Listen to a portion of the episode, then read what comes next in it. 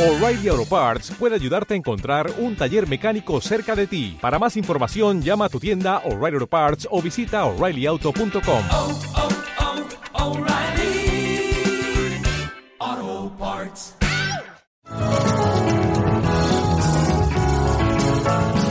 Empezamos una nueva edición de Café Mercosur, este espacio en el que nos proponemos analizar la realidad de los países de la región con un foco en los aspectos jurídicos. Bueno, estamos en otro encuentro de Café Mercosur. ¿Cómo les va? Hoy equipo completo con Marchela desde Suiza, Osvaldo desde Rosario. ¿Cómo están? Hola Ramiro, hola Marchela. Hola, ¿qué tal compañeros y compañeras? Los que nos están acompañando hoy. Hoy vamos a hablar de esta onda de violencia que hay en América Latina, aunque no solamente en América Latina, sino también en el mundo. Y me gustaría que empezáramos con una reflexión de Elisa Carrió. ¿Por qué digo de Elisa Carrió? Porque justamente Elisa Carrió es una de las de ellos, digamos. Fue la que armó un poco Juntos por el Cambio, fue la que articuló para que se creara esta coalición opositora al gobierno de Cristina Kirchner y que después ganó las elecciones en el 2015 justamente. Y escuchemos qué es lo que dice y después lo comentamos. ¿Qué les parece? Vamos. Vamos. Yo les diría que ese espacio está liderado por Mauricio Macri.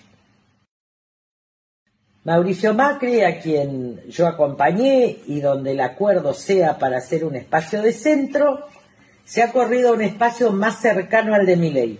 Lo dijo expresamente. Nosotros queremos ganar para hacer una alianza con Milei. Eh, ese espacio va por un ajuste muy brutal sobre las clases medias, ajuste pero brutal, digo yo, en cuatro meses, y va también eh, sobre eh, bancando la noción de orden enmarcado en la anexión de un orden, pero de un orden que no proviene ya ni de la justicia, ni de la república, ni de los derechos humanos, ni la de represión respetando los derechos humanos, sino en la noción de un orden que también es una ilusión, que es que hay que reprimir hasta matar si es necesario. Lo veo en la calle. Amigas mías que me dicen, vamos a matar a Prasticia porque ¿qué vamos a hacer con los manifestantes? Si hay que matarlos, hay que matarlos, pero la, el orden tiene que existir. Esta noción de orden, esta noción de orden represivo o de imaginario o ilusión de orden represivo, también está eh, eh, enraizado en el colectivo joven de la gente que está desesperada por la inseguridad. Pero que lo que no se da cuenta es que si a la violencia ilegítima que se vive en las calles se le agrega la represión indiscriminada para construir el orden, a si a esa violencia se le suma este tipo de violencia, lo que terminamos es en un juzgamiento por delitos de lesa humanidad cometidos por el Estado y donde van a ser juzgados ministros, presidentes y donde van a ser condenados lamentablemente policías.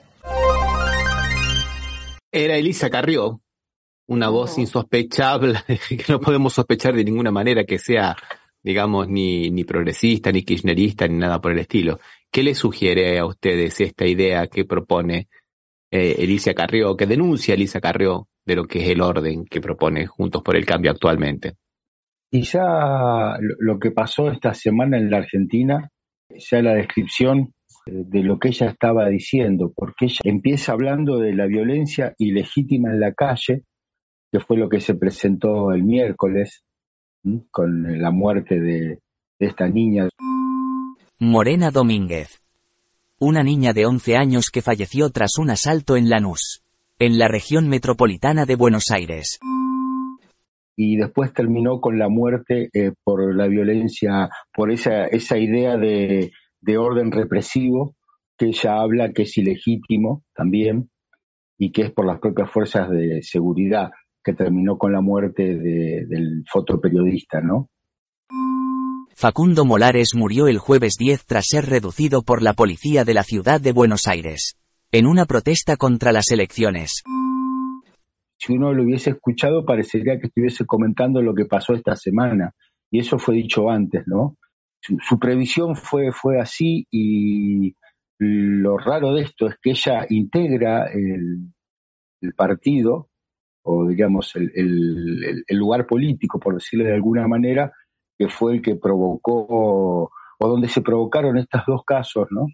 Eh, uno en Lanús con delincuentes de su mismo partido y el otro caso en la Ciudad Autónoma de Buenos Aires, donde el jefe de gobierno es también de su propio partido y es candidato a presidente y a quien ella elige como candidato a presidente. Como imagen parecería que fue un buen comentario político, un buen comentario periodístico. Lo que pasa es que ella integra ese sector y no y lo está mirando nomás, ¿no? Es como el huevo de la serpiente que lo ve crecer y nadie hace nada.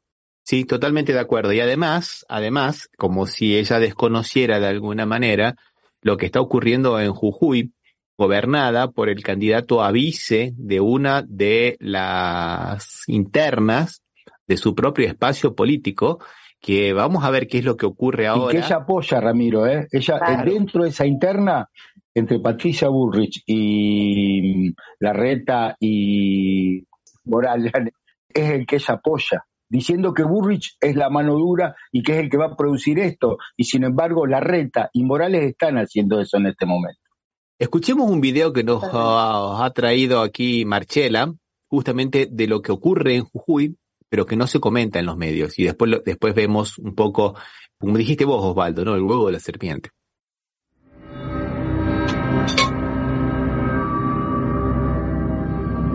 Hay que estar antes. Tenemos que tener gente ahí. Tenemos que articular la protesta nosotros. Es un, desastre no estar ahí. Sí. Me ocupo. Salir a nuestra casa y no nos dejan salir. No nos dejan salir, nos hacen volver, nos han dicho que nos van a robar el celular si, nos, si estamos filmando. ¿Eso le dijo la policía? Sí, ¿Recién te dijeron eso? Tan de, tan de civil, tan de civil, a mí me hizo llorar porque yo me dijo, guarda el celular o te lo pasan de civil. Y dice investigación.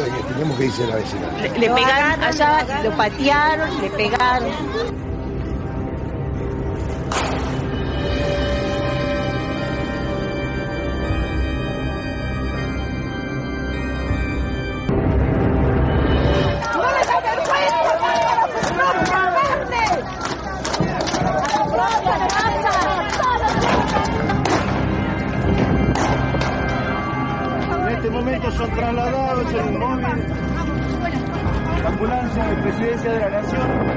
Y Gerardo fue clarísimo que la violencia no se permite en ninguna circunstancia.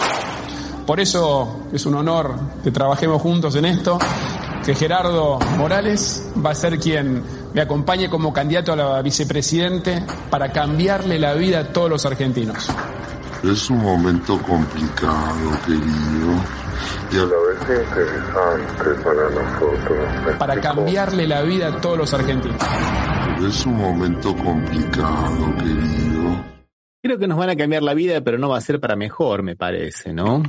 No, esto de, es un momento complicado, pero a la vez bien para nosotros. Tiene mucho contexto, ¿verdad? El complicado de lo actual del, del país, pero eh, positivo para ellos para armar como se hizo en Jujuy y como supuestamente se habla de que se han hecho en otros lados también, para generar violencia, ¿verdad? Y, en Jujuy la violencia sigue actualmente. Y ahora se trasladó a la gente que está acampando delante del Congreso, que son también de los países originarios y bueno, donde han, vamos a mencionarlo después, han matado a un compañero, y que fue un asesinato de parte de la policía, no le dio un paro cardíaco porque estaba, se sentía mal o porque estaba eh, agobiado por la, multitud, no, para nada. Le pegaron y luego le dio un paro cardíaco. Así es. No, podemos seguir con Jujuy, ¿qué te parece? Con el tercer malón, ya que estábamos hablando de Jujuy, vamos con el tercer malón, ¿qué te parece, Marchela? Bueno, cómo no, cómo no, que el tercer malón de la paz de las comunidades originarias. Salieron el jueves 24 de julio desde Jujuy, caminando más de 1.800 kilómetros, donde pasaron por eh, Salta, Tucumán, Córdoba, creo que también Santiago del Estero, Córdoba, Santa Fe, donde pararon en Rosario también, y luego llegaron a Buenos Aires. Este es el tercer malón. Recordemos que el primer malón fue en el año 1946, cuando estaba eh, Juan Domingo Perón. Eh, reivindicando una de las cosas que también reivindicaban en el primer malón, que es la ley de propiedad comunitaria, la ley de propiedad de las tierras, de pertenencia de sus tierras. Otras cosas de las que, de las que están eh, reivindicando, pidiendo, es la, eh, que, que, la Corte Suprema se expida, se expida de la reforma de Jujuy, que han hecho en Jujuy, de la constitución de Gerardo Morales, que justamente como hemos visto, el vicepresidente de la lista, candidato a vicepresidente de la lista de Cambiemos. Y bueno, también por las pertenencias de las tierras.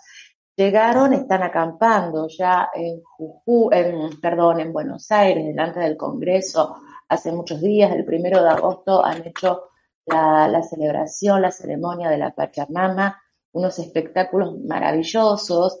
Quien pudo acercarse, la verdad, quien tuvo la suerte, eh, los envidio muchísimo porque lo tenían ahí, no había que irse hasta Jujuy para, para conmemorar el, primero de agosto, Día de la Pachamama. Lo que sí, em, hubo tres comuneros, porque esto luego se fue complicando, ¿no? Estaban esperando que los atienda, que alguien salga, que alguien los escuche y nadie salió. Nadie, hasta ahora todavía están ahí. Hay algunos reporteros que fueron ahí a ver de eh, medios eh, comunitarios como nosotros, ¿no? Entonces, ¿qué pasó? Hay muchas charlas, hay muchas conferencias, de la cual también estuvo el premio, estuvo presente el premio Nobel de la Paz eh, Pérez Esquivel, también tenemos un, nuestro compañero que quiero nombrar, muy querido de los pueblos comunitarios, a Pumba Catrileo, al que le mando un gran abrazo. Y están ahí esperando que los atienda nadie sale. Entonces, tres comuneros se han encadenado delante del Congreso y comenzaron una huelga de hambre. Al tercer día empezaron a tomar líquido, de verdad, hacía mucho frío, y eh, tuvieron asistencia médica. Algunos compañeros tenían la tensión un poco alta, pero sin graves cosas, por suerte. Pero siguen ahí, siguen ahí y todavía nadie ha salido. Piden también la intervención de la provincia de Jujuy, esto es muy importante. Piden también por el agua, por la tierra y no tocar el litio. Estas son un poco lo que está pasando actualmente, actualmente en Argentina.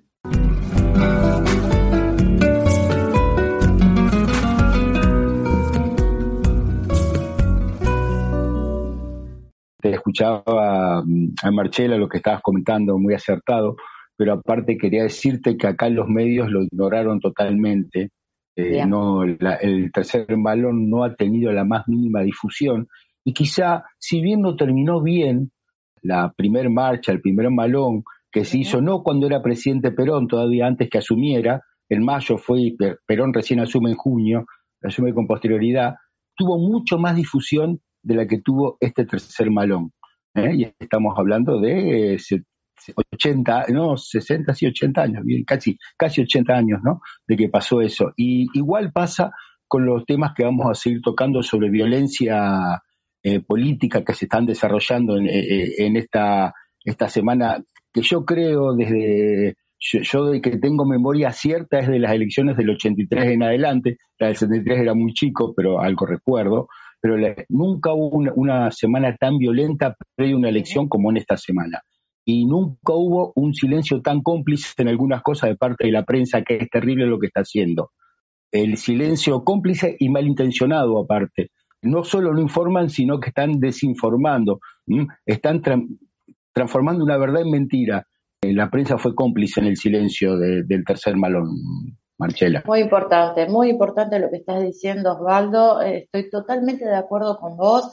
Es inadmisible el silencio que han tenido todos los medios, no hay uno, ¿eh? porque luego cuando empezaron a pasar algunas informaciones, incluso con, con lo de Morena, esta chiquita que han matado, la chiquita parece que recibió, cuando le quisieron sacar su mochila, recibió un golpe brusco en su abdomen, lo que hizo que su hígado entrara en disfuncionamiento, ¿verdad? Y bueno, un cuerpito tan, tan chiquito con un golpe en el abdomen obviamente no resistió, pero al principio habían desinformado porque habían dicho que eran unos menores el que le había robado la mochila y justamente este menor, que no sé por qué lo habían acusado a él, es un menor que defendió una de las diputadas cartoneras está en la lista de Juan Graboy.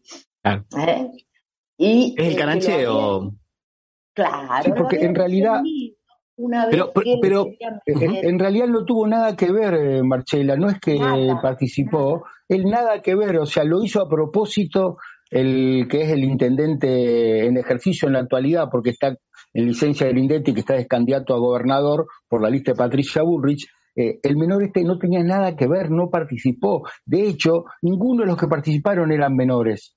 Justamente la idea era imponer que hay que bajar la edad de, de, punibilidad y toda esa historia que escuchamos siempre. Entonces, por eso digo que ahí la prensa, porque todo ese día TN y, los medios afines eh, al grupo Clarín estuvieron machacando sobre el, menor, el menor, el menor, y no eran menores.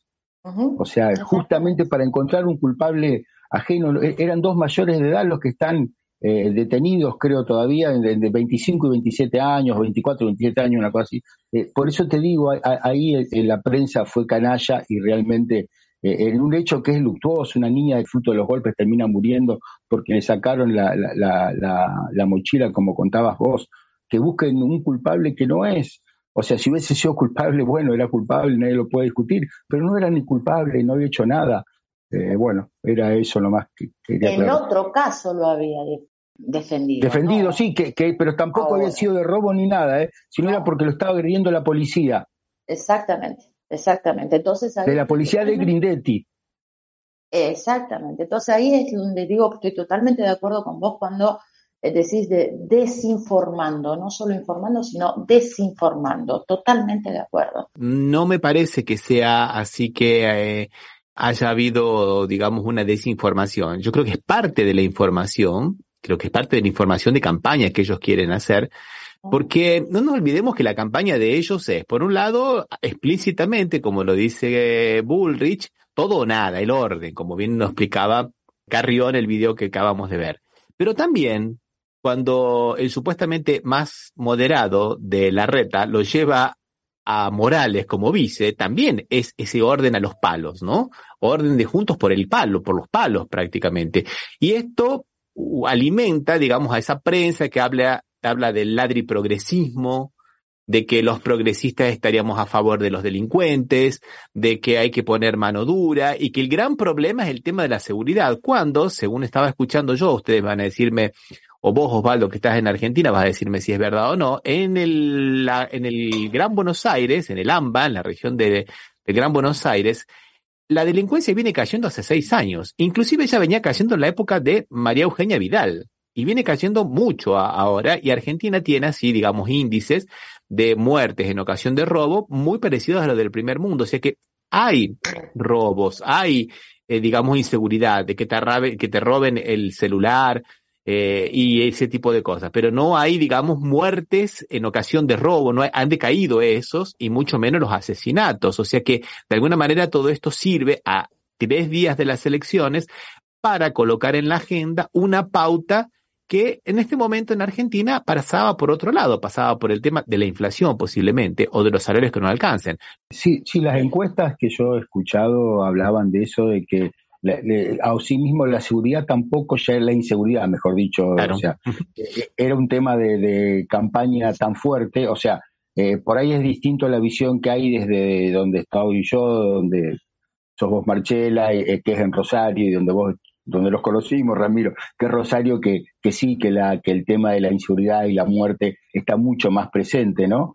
que podríamos decir que lo último, que, que solamente el gobierno hace cuatro años está en esta provincia y el, intendente de acá tampoco es de, oficialista, digamos, oficialista a nivel nacional. Y ahí, sí, acá presente el tema de la inseguridad.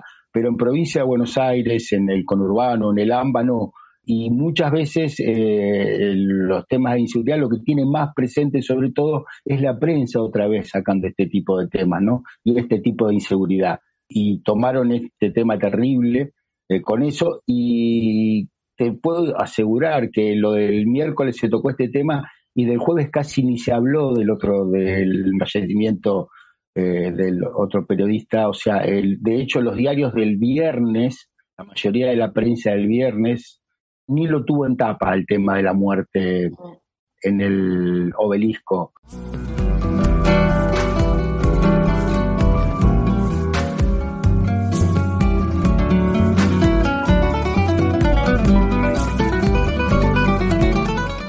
Bueno, vos estabas hablando también de Grindetti, una figura, dijo que iba a crear su propia policía en la NUS, porque si no tiene una, también una persona de la mano dura, ¿no? Que si no tenía su policía no iba a poder hacer eh, nada.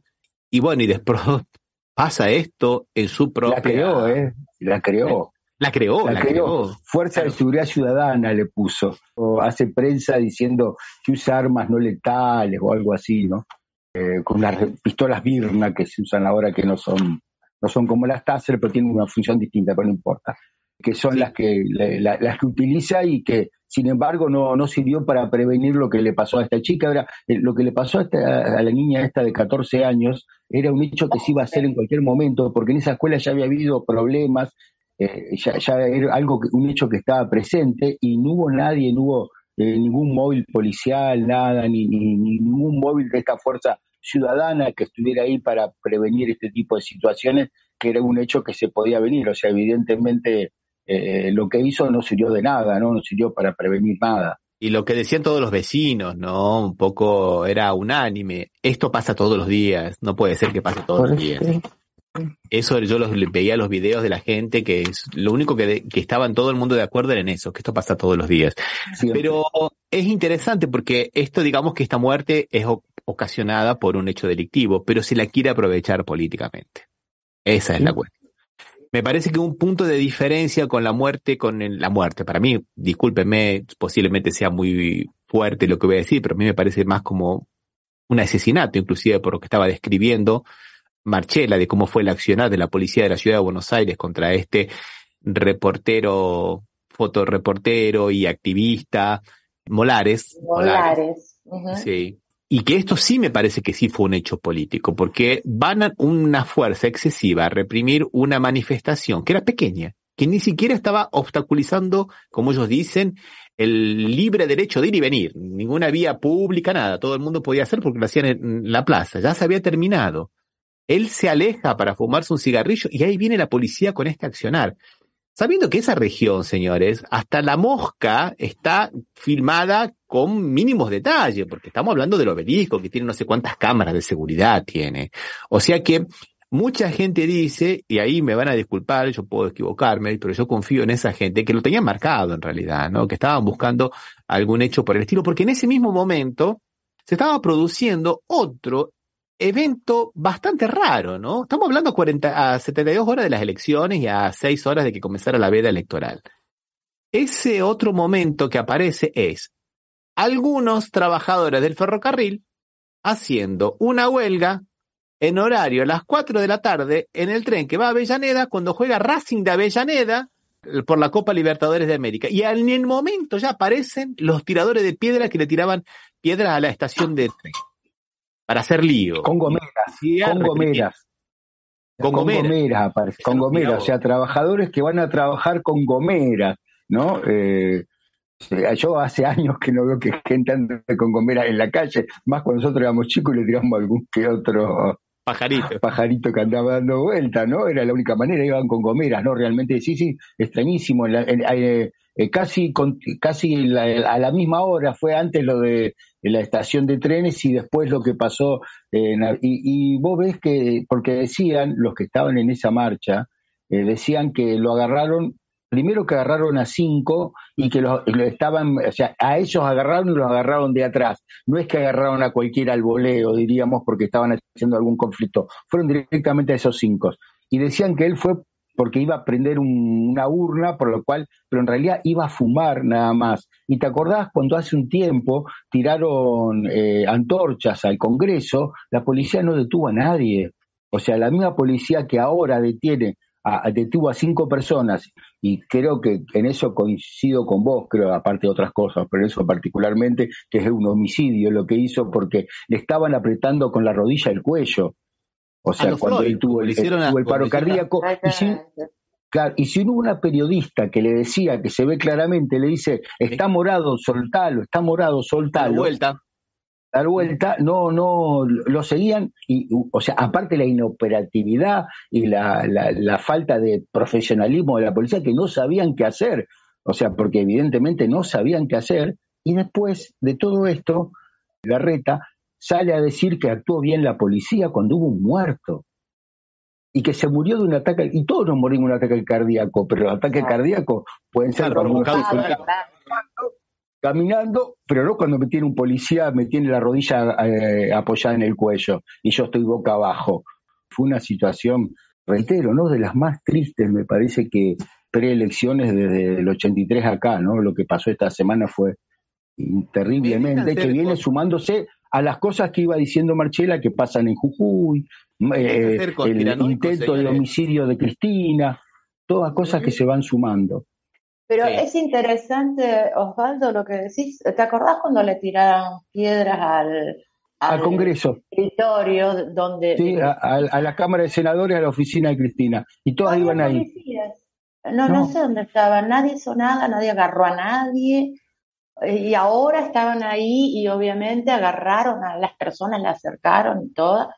Y el- lamentablemente el compañero, tenemos muchos compañeros de Bolivia que están mm, muy acongojados porque han hecho grandes, grandes esfuerzos, grandes luchas para sacar de prisión a Facundo Molares cuando estuvo en Bolivia.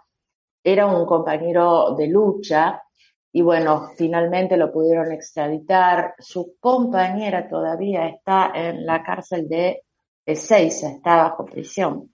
Y ahora que lo vengan a, asesinar de esta manera es, es lamentable. Y como decía Ramiro recién, está todo, todo filmado, está, no, no tienen escapatoria. Y él, él se defiende la reta todavía diciendo de que, ¿por qué me dicen asesino? La policía actuó bien, ¿viste?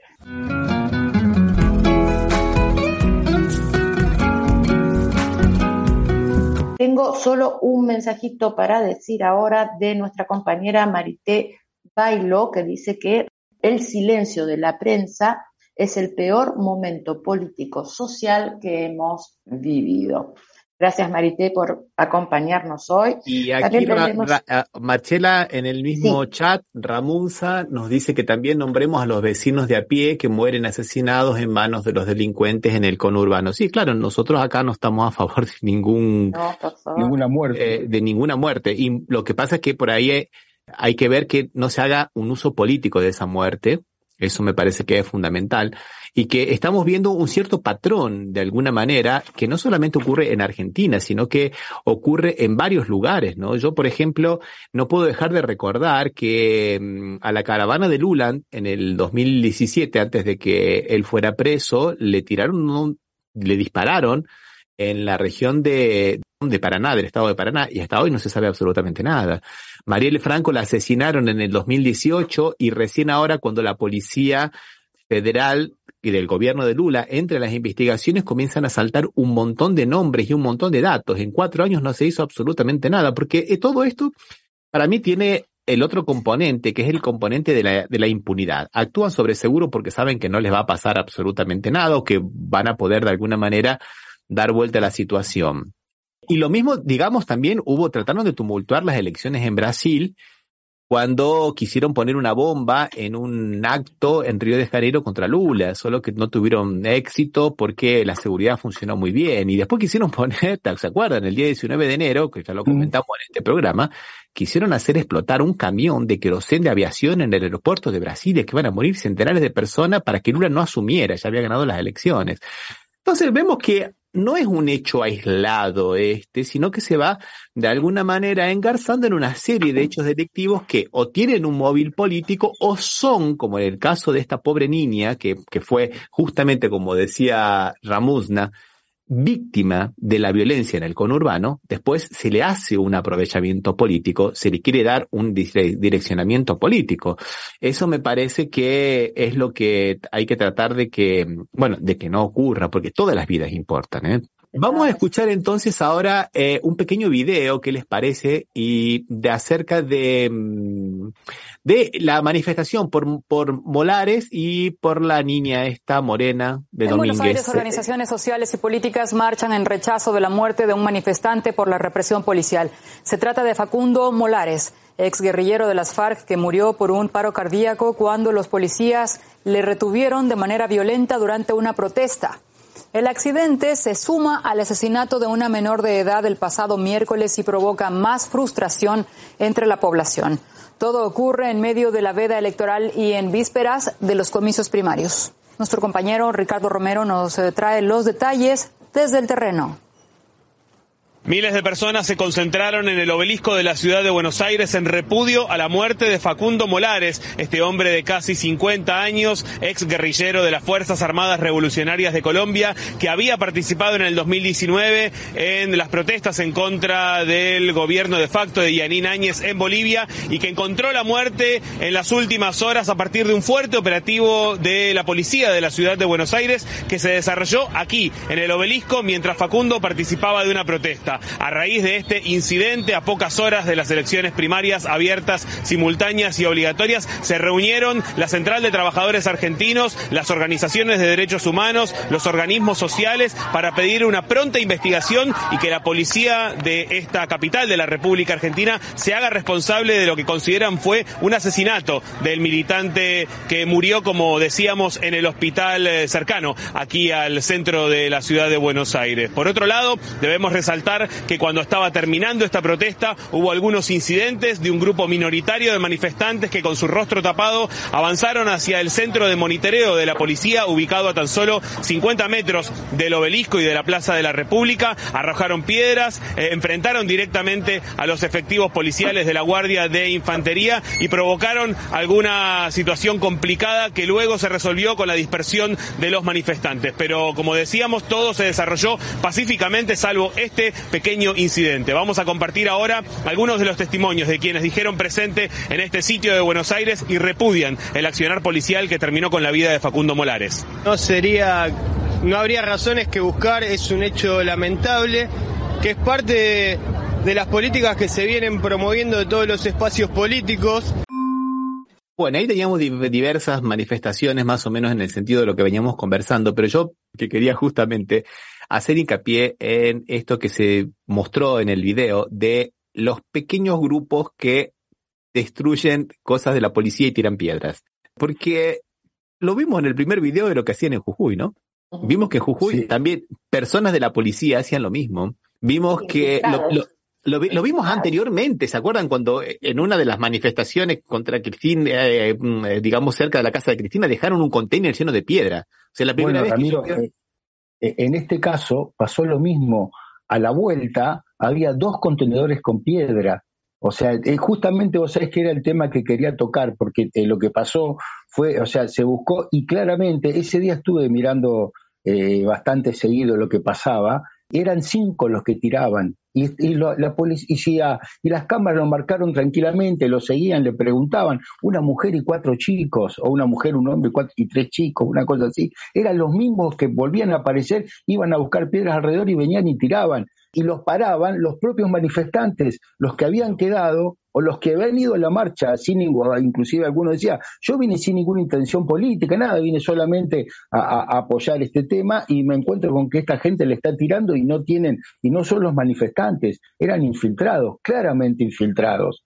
O sea, buscaban que la, noticia sea esa, ¿no? Y la verdad que se, los manifestantes se comportaron de manera muy bien porque se abrieron enseguida, los dejaron, eh, nadie entró en el juego de ellos, lo dejaron solo y como se ve en el video, se veía que estaban solitos ahí y estaban todos eh, tirándole a la policía, pero ellos solos, nadie participaba de, de, ese juego macabro, ¿no? Aquí nos dice Fernando Isás una cosa muy interesante que dice, terrorismo mediático y semántico son operadores. En algún momento la práctica periodística deberá colegiarse y formar un tribunal ético Laura Lastra dice, bueno, es una metodología y el logo toda, toda vida vale, como cuando mataron al hombre de color en Estados Unidos, a Floyd, ¿no? A, Floyd, que lo mataron de la misma forma, ¿no? De la misma de forma. la misma manera, con la rodilla arriba del cuello, ¿no?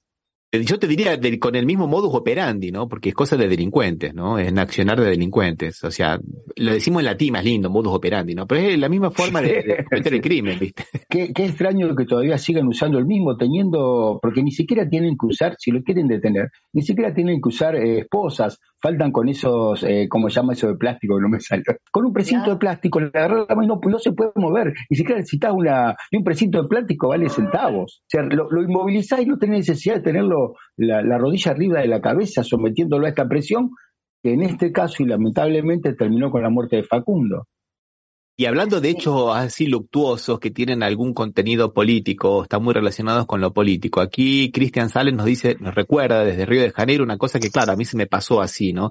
Que justamente cuando la Policía Federal avanza en la dilucidación del caso de Marielle Franco, un ex veriador un ex policial militar, conocido como Zico Bacana, de 53 años, que era testigo, uno de los testigos clave en el caso, fue muerto a tiros en Río de Janeiro. O sea, seguimos todavía viendo la secuela de que ya es el quinto testigo clave que lo asesinan. En el caso de Marielle Franco. Digamos lo que se diría popularmente un quema de archivo, ¿no? Una, una quema de archivo, ¿no? Yo les propongo que escuchemos una canción y después vamos con el tema de Colombia. ¿Qué les parece? Sí. Y cuando volvemos, saludemos a nuestros acompañantes, ¿te parecen? Bueno, vamos a escuchar una canción de temas de Jujuy que nos ha traído Marchela.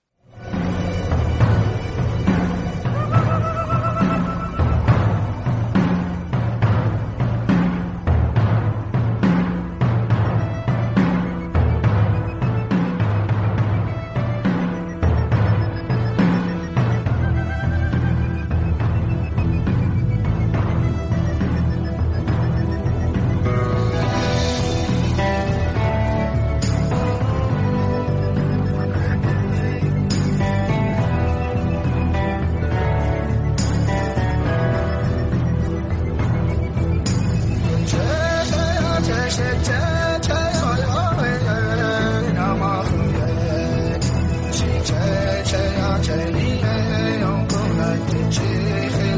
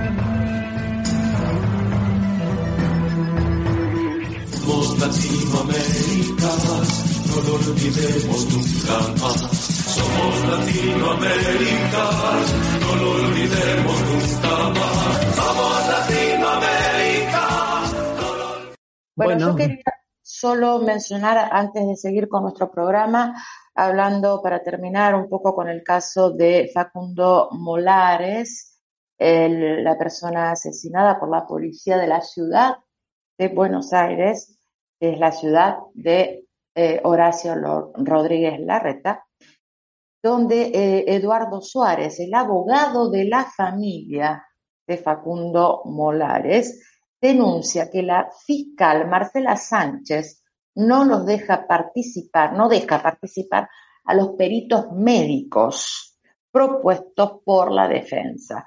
Tampoco obtuvieron acceso al expediente. Esto es gravísimo.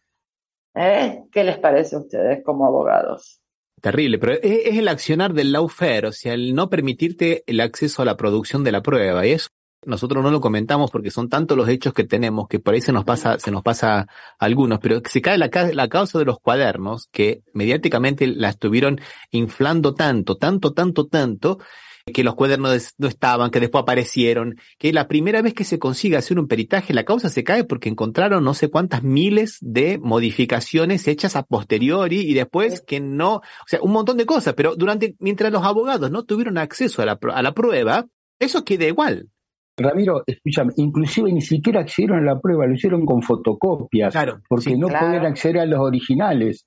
O sea, eh, lo mismo eh, lamentablemente también con el caso de Facundo, que no lo dejan, a, a los peritos no lo dejaron participar de la, eh, de la pericia, los peritos que había puesto la, la parte eh, agredida, porque en definitiva son lo- lo- los que estaban del lado del que había fallecido, ¿no? Había, había sido muerto. Eh, no lo dejan acceder y, y cuando dan a conocer el resultado de la pericia, lo único que dicen es que se murió por un paro cardíaco y todos nos morimos por un paro cardíaco en algún momento. Si vamos a morir es por eso, o sea, pero no dicen cuál es, cómo se provocó eso y sacan solamente esa parte de la pericia. Fue muy feo lo del jueves y muy malo lo que pasó el viernes y muy malo lo que se está desarrollando para ese, proceso, que seguramente en, dos meses o una cosa así, o en tres meses va después va a decir que encontró que eran cosas que no te, que, que- que va a dejar caer toda esta, toda esta historia que están inventando, ¿no?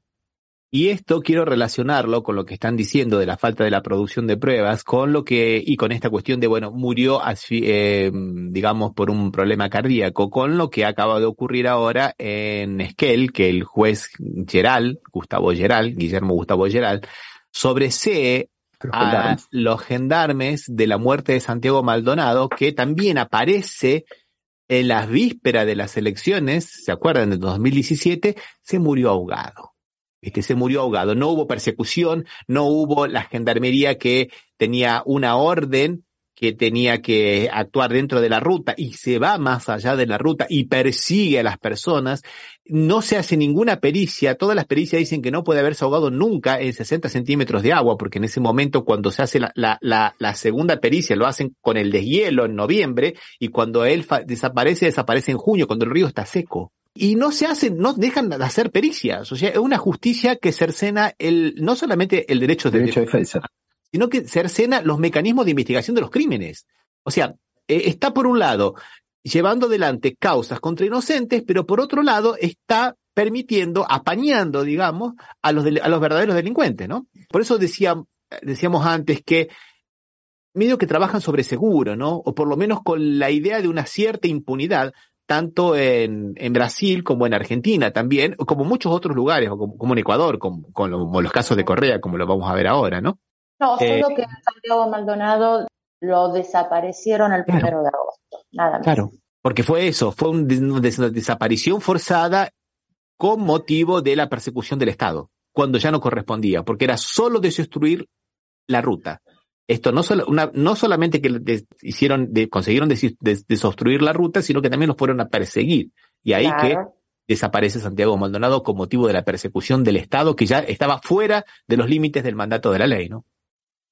Y tampoco había flagrancia, como dice la, la- que lo alegan flagrancia. ¿Qué flagrancia si yo no había delito? ¿Cuál- ¿Qué delito? Para que sea, para que haya flagrancia tiene que ser flagrancia en la realización del delito en ese momento. Si ya el delito se había terminado, habían desocupado la ruta. Así es, pero bueno, yo quería también destacar a alguien aquí de Derecho de Buenos Aires, que es un tal de Eugenio Bursaco, que parece que este hombre tiene la virtualidad de estar siempre por detrás de todos los hechos delictivos, ¿no? Estuvo hace un tiempito atrás en Neuquén eh, trabajando cuando desaparece Fuente Alba, ¿no? El profesor en el 2007, ¿no? Él, él, integraba la Secretaría de Inteligencia durante el gobierno de Fernando de la Rúa, ¿no? y era asesor de seguridad del gobierno de Neuquén. Después, en el 2009, asume la jefatura de la Policía Metropolitana, desplazando al Fino Palacios y a, Osvaldo Chamorro, dos nenes también, ¿no? que se las traen, que se las traen, ¿no? Y, y bueno, y ahí aparece durante la gestión, ¿se acuerdan? Cuando fue mm, lo de, la represión del Hospital Borda, ¿no? En diciembre del 2015 lo designan secretario de Seguridad de la Nación, y ahí justamente está este, este tema de Santiago Maldonado que estamos comentando. Y después consigue nuevamente ingresar en la, en la ciudad, ¿no? Y aparece este hecho. O sea, es interesante que para donde está este hombre siempre aparecen estas cosas raras. Yo no quería decir que hay una mano negra, ¿no? Pero muy blanca no es, que digamos, ¿no?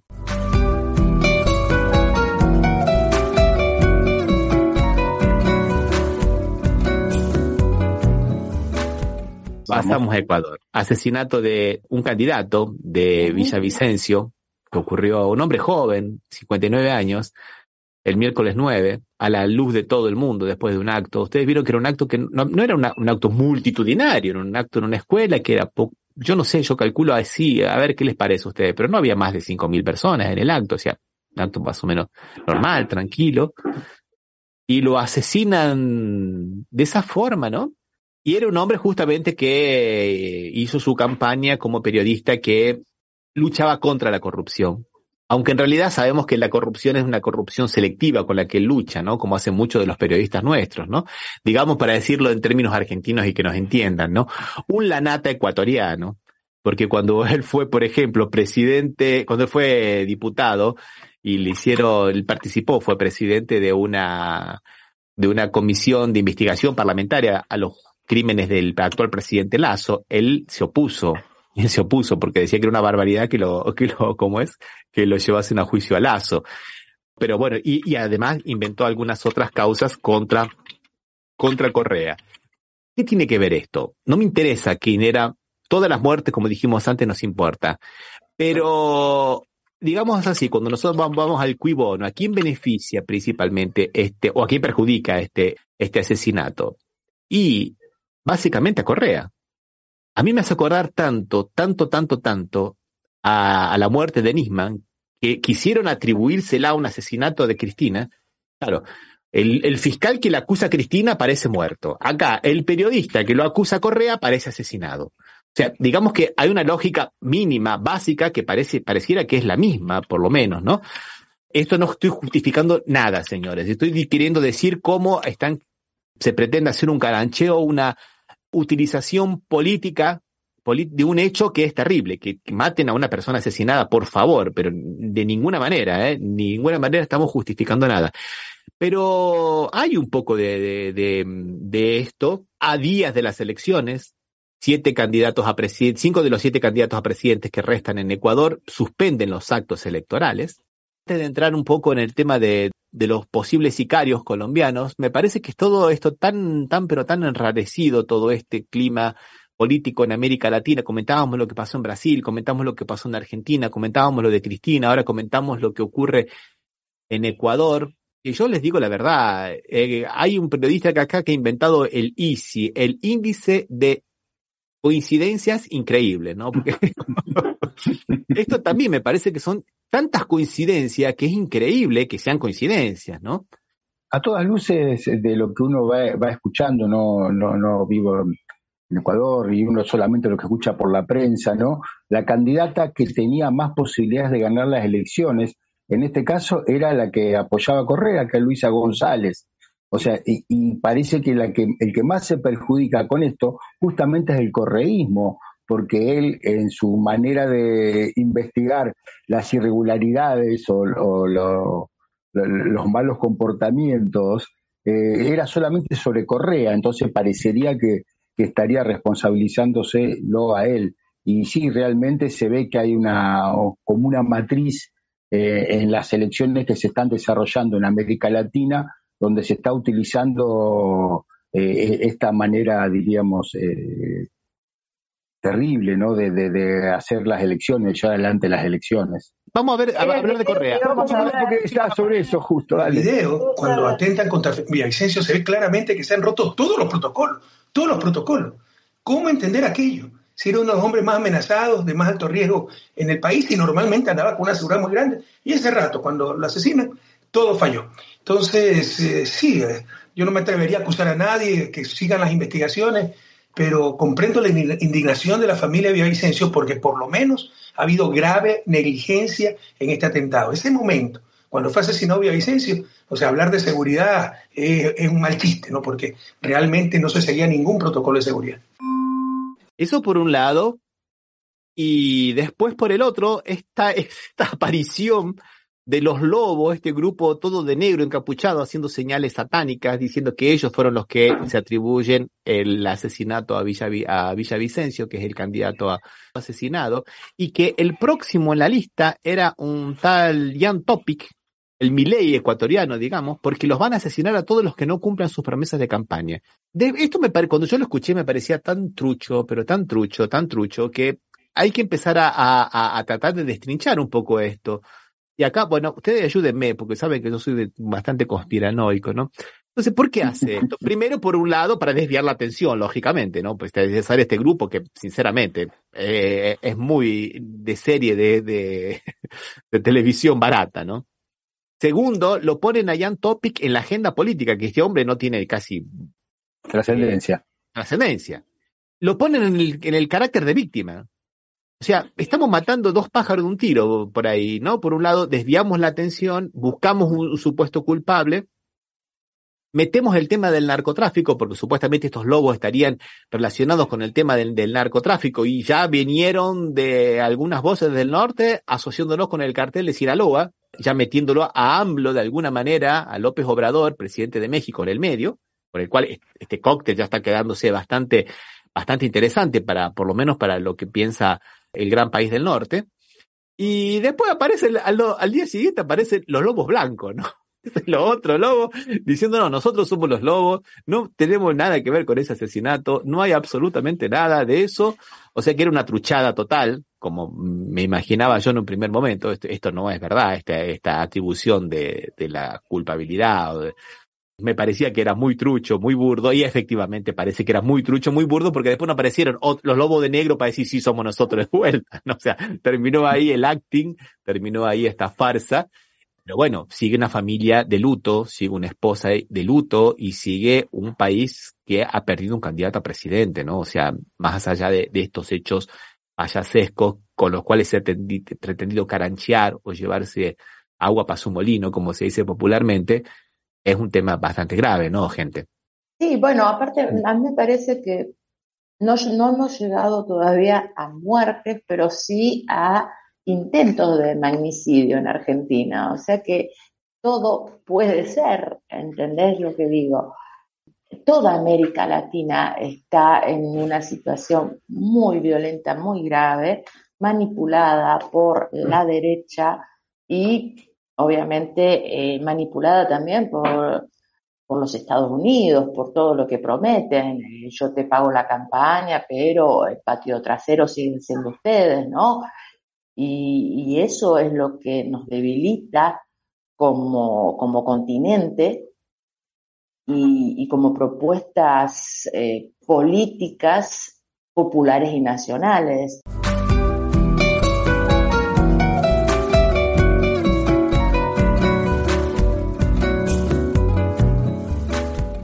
Quería apuntar dos cositas más, que lamentablemente no fue el único hecho, digamos, violento de político en Colombia, también hubo un Exacto. atentado contra una candidata intendenta. En este caso estamos hablando de la candidata Stephanie Puente de la provincia de Los Ríos, en Ecuador. Es la segunda vez que, que, atentan contra su vida. La vez pasada podíamos ver a personas que estaban disparando desde la calle, se bajaron de una moto contra el balcón de su, de, de su apartamento. Y ya hay seis personas que están presas por este hecho. También por el, el, el asesinato de Villavicencio también hay seis personas.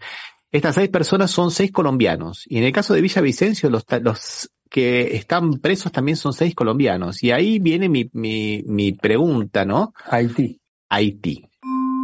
El asesinato del presidente haitiano Jovenel Moïse fue un magnicidio que tuvo lugar el 7 de julio de 2021.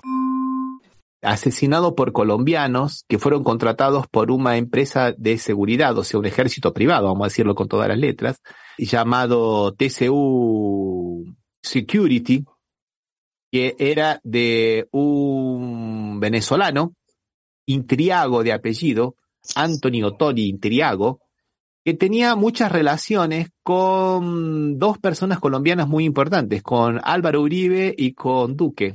Mira vos, claro. llegamos, llegamos a cerrar el círculo, ¿viste? ¿Viste cómo acabamos de ser, vamos, vamos cerrando el círculo? Hay mucha mano de obra desocupada en, en Colombia después de, de, que se terminara el negocio de los falsos positivos. ¿Se acuerdan que lo charlamos ya aquí con, con, con nuestra Sandra compañera? Serapio, claro, sí, con Sandra Serapio, donde los militares cobraban para supuestamente abatir terroristas. Iban y mataban cualquier persona, pobres, indigentes, personas en situación de calle, les ponían uniformes falsos, porque estaban todos nuevitos, y cobraban por eso, les daban cosas. Se les terminó ese negocio con Santos y se les terminó con el acuerdo de la paz. ¿Se acuerda que cuando fue el acuerdo de la paz con las FARC se hizo un plebiscito que lo ganó el no, por una campaña, digamos, de fake news impresionante, impresionante. Pero después, aún así, se, la, la Corte Suprema dijo que, que el acuerdo valía y había que respetarlo y se está realizando. Y hoy vieron que continúa llevándolo adelante Petro y le están lo están boicoteando por todos lados acuerdos con la, con la FARC, ¿no? ¿Por qué? Porque hay muchos militares que han quedado, digamos, que han, han dejado la, las Fuerzas Armadas o el Ejército para pasarse a estos paramilitares y hacer sus negocios mafiosos. Y hoy se quedaron sin trabajo. Y muchos de ellos están en estos ejércitos privados, algunos están en, en como mercenarios en, en Ucrania. Esta semana han aparecido videos de soldados ucranianos maltratando a los a, mercenarios los, colombianos. Sí. Vamos atando puntas. Yo no estoy diciendo que sean los colombianos los que mataron, se está investigando, no estoy diciendo que sean los colombianos los que eh, atentaron contra la vida de Stephanie, no estoy diciendo nada, hay que ver cómo sigue, pero yo estoy viendo demasiadas, demasiadas coincidencias, este famoso ICE, ¿no? Este índice de coincidencias increíbles, ¿no? Y no todos los colombianos, ojo. Claro, no, por favor. Hablando, ahí estamos, estamos no, no, hablando no. De, de, alguien, de, de, Uribe y de, y de y. Es más, es más, eh. ni siquiera diría los militares colombianos. Son militares ah. colombianos que conforman fuerzas irregulares de sicarios que son una pequeñísima minoría, pero que es de, lo, de las que se valen como la, estas agencias de seguridad, que también están relacionadas a este señor también, este señor Intriago, este venezolano, con la gusanera de los anticomunistas cubanos en Miami, ¿no? Me hablaba vos de mano de obra desocupada y me recuerda que en el 83 la mano de obra desocupada que quedó después del golpe fue funcional eh, en la Argentina y en un montón de países sobre y su influencia sobre eh, cometer este tipo de crímenes políticos, ¿no? O sea, realmente por lo menos hay ya un antecedente importante, ¿no? Acá en la Argentina pasó después del 83. Bueno, nos ha quedado como siempre un montón de temas. No hablamos sí. de la cumbre, de la cumbre del Amazonia, no hablamos de Brasil, no hablamos de Colombia. De, de Colombia. Yo tengo una última de información de Colombia, nada más antes de despedirnos, que el presidente Gustavo Preto recibe a Alain Berset. Alain Berset es el actual presidente de la Confederación Suiza. No sé si, ya saben, eh, Suiza tiene una confederación y van rotando los presidentes, ¿no? No hay un presidente. En este momento es Alain Berset y lo fue a visitar a Gustavo Preto. Ya sabremos para qué, no sabemos. Sabemos que está en la casa de Nariño, pero no sabemos mucho más cuáles son las negociaciones que fueron a ver. Puede ser por el Tratado de Paz, puede ser, o por alguna otra cosa. Bueno, mandamos un saludo muy grande a todos los que nos vienen siguiendo, a los comentarios de Aurora Lastra, que han sido muchísimos, los hemos ido colocando, han sido muy, siempre muy atinados, muy oportunos. Y a Alberto, que nos ha mandado cualquier cantidad de material, a la gente de la revista de Puño y Letra, y a la gente de Villa Gobernador Galvez, ¿no? La FM Impacto. Puesto, sí. Que Un nos pueden escuchar los domingos, ¿no?